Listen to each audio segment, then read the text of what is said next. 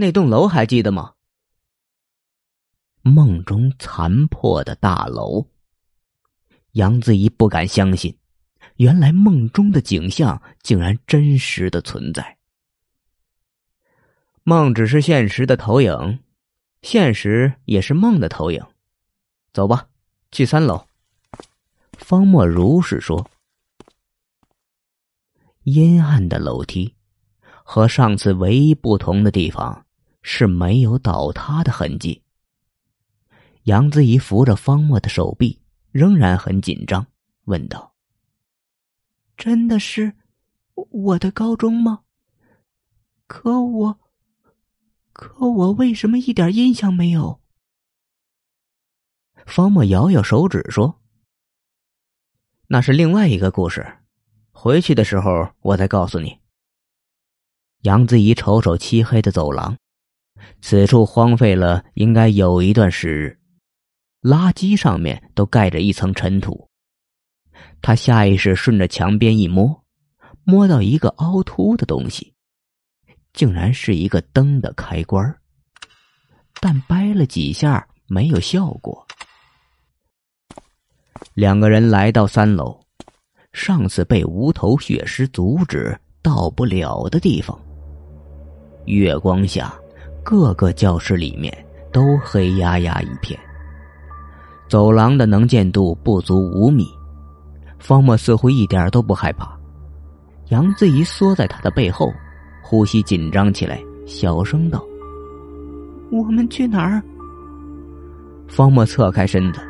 似乎对周围陌生漆黑的环境一点感觉都没有，声音很随意。当然是你高三上课的班级呀。你知道，你和我一个高中。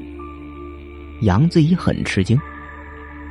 嘿，你想多了，没这个荣幸，也不想有这个荣幸，所以我不知道。你难道不记得吗？我。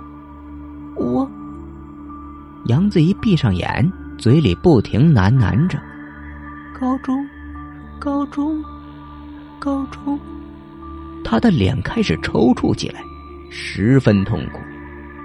双手又抱住头，努力控制着自己的情绪。高中的记忆在脑海似乎不曾存在过。方墨双手搭在他的肩膀上。他的呼吸才平稳下来。不用想了，我教你怎么去回忆。你闭上眼睛，往这条走廊上走。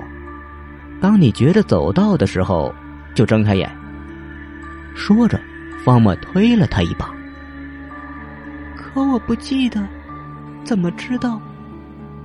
杨子怡皱着眉头，很怀疑。他觉得这个方法很儿戏。方墨一边用双手不停在他面前翻转，一边说道：“闭上眼睛，闭上眼睛，向前走，向前走。”不知道为什么，一刹那间，杨子怡忽然觉着他的方法应该可行。一开始被他拽进车的时候，他就觉着这个医生疯疯癫癫的。现在他也想疯癫起来。那你，我，方墨一顿，歪歪头说：“我一直在后面跟着你，你放心了吧？”我放心了。